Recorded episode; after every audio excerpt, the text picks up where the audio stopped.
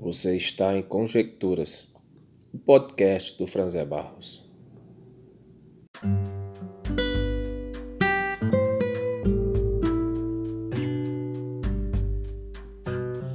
Não há resposta para o dilema a respeito do sentido da vida. A, a, sugestão é que, em vez de se desgastar na busca da elucidação do enigma do sentido da vida, o melhor é correr atrás da própria vida.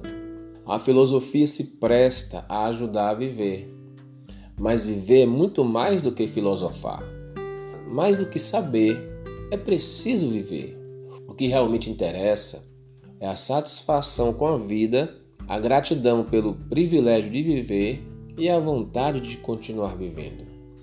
Saber coisas sobre a vida e não viver bem, isso sim é algo que não faz sentido.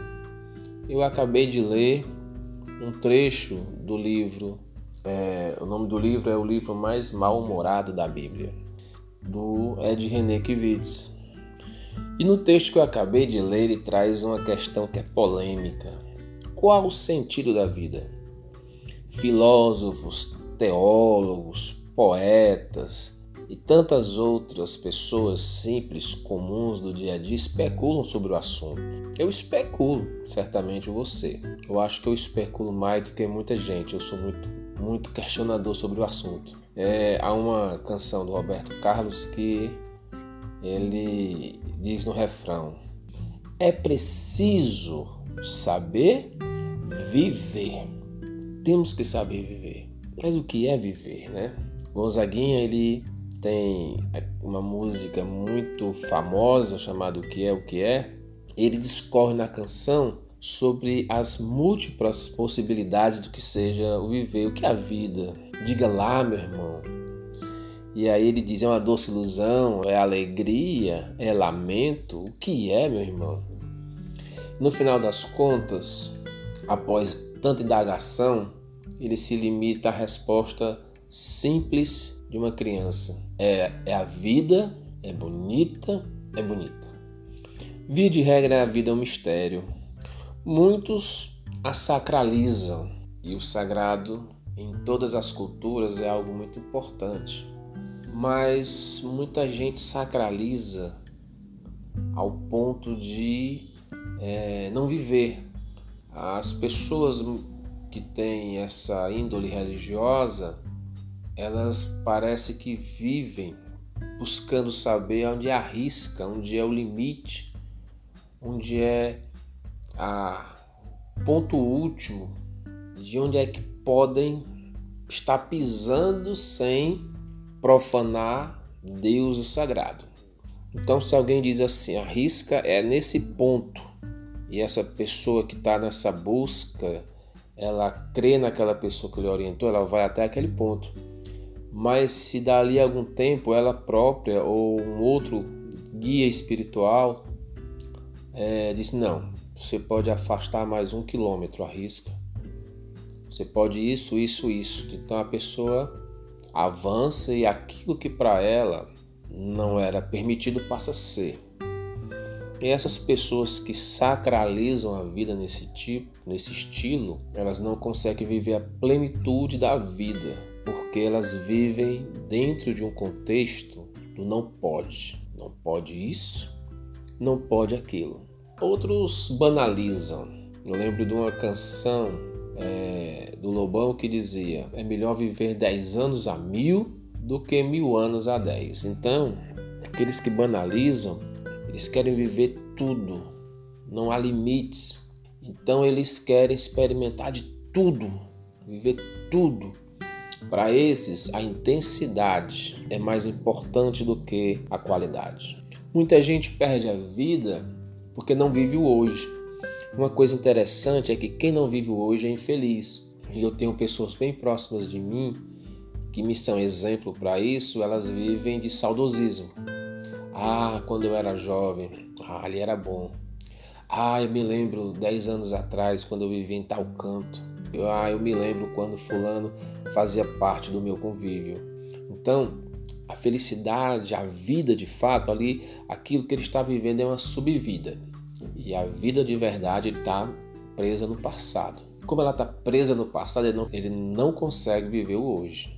Outras pessoas estão presas na esperança, mas na esperança é estática, não é aquela esperança do verbo esperançar que age, que o Paulo Freire falava. É a esperança do futuro, estática, que você fica ali só esperando. Olha, ah, quando eu tiver minha maioridade, o jovem diz, ah, eu vou, vou viver.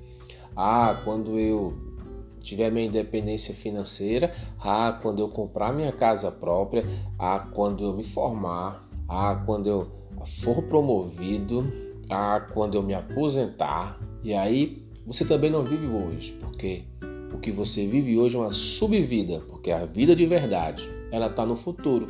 E o futuro, ele é como a linha do horizonte. Você olha, principalmente para quem mora em cidade litorânea, você vê lá longe aquela risca que divide o mar e o céu, né? Então você vê aquela risca. Ali é o final. Se você adentrar num barco e avançar e avançar e avançar, a linha nunca vai se aproximar e também nunca vai se afastar, ela vai continuar sempre no mesmo local. O futuro é, é aquela risca, é aquela linha, é a linha do horizonte. Tá lá na frente, mas nunca chega. O que você e eu temos é o hoje. E para você, o que é a vida? Qual o sentido da vida? Eu, em uma das minhas muitas conjecturas, certa vez olhando para minha mãe, uma octogenária, e olhando para os meus filhos, eu conjecturei e pensei sobre o sentido da vida, porque quem não tem nenhuma disfunção emocional, algo que rompe o sentido de viver e queira a morte, quem, quem ama a vida, ele não quer morrer. Nossa vontade era vivermos para sempre, ou pelo menos avançarmos mais um pouquinho à frente. Mas somos finitos. Cada respiração a gente vai se despedindo da existência. E aí quando eu olhei para as duas gerações diante de mim, eu disse: o sentido da vida é isso. O sentido da vida é perpetuar a existência. Daqui a alguns dias, minha mãe não vai estar comigo. Meu pai já se foi, minha mãe também não vai estar. Mas quando ela se for, a carga genética dela não se perdeu, está em mim. Como também meu pai, que fazem quase três décadas que faleceu, a carga dele genética não se perdeu. A carga genética ficou nos filhos.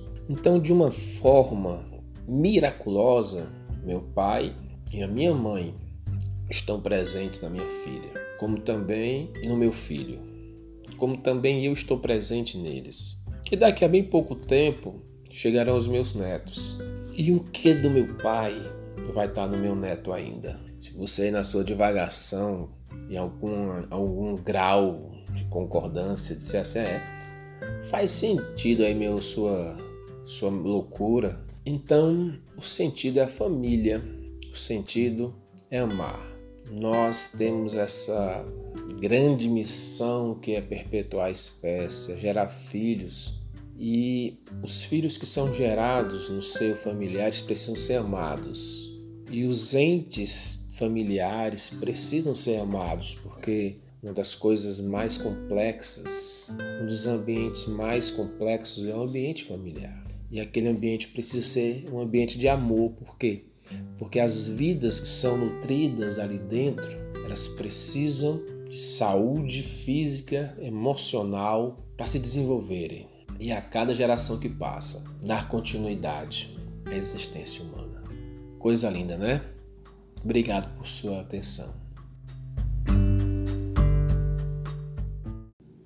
Eu sou o Franzé Barros e nós estivemos juntos em conjecturas.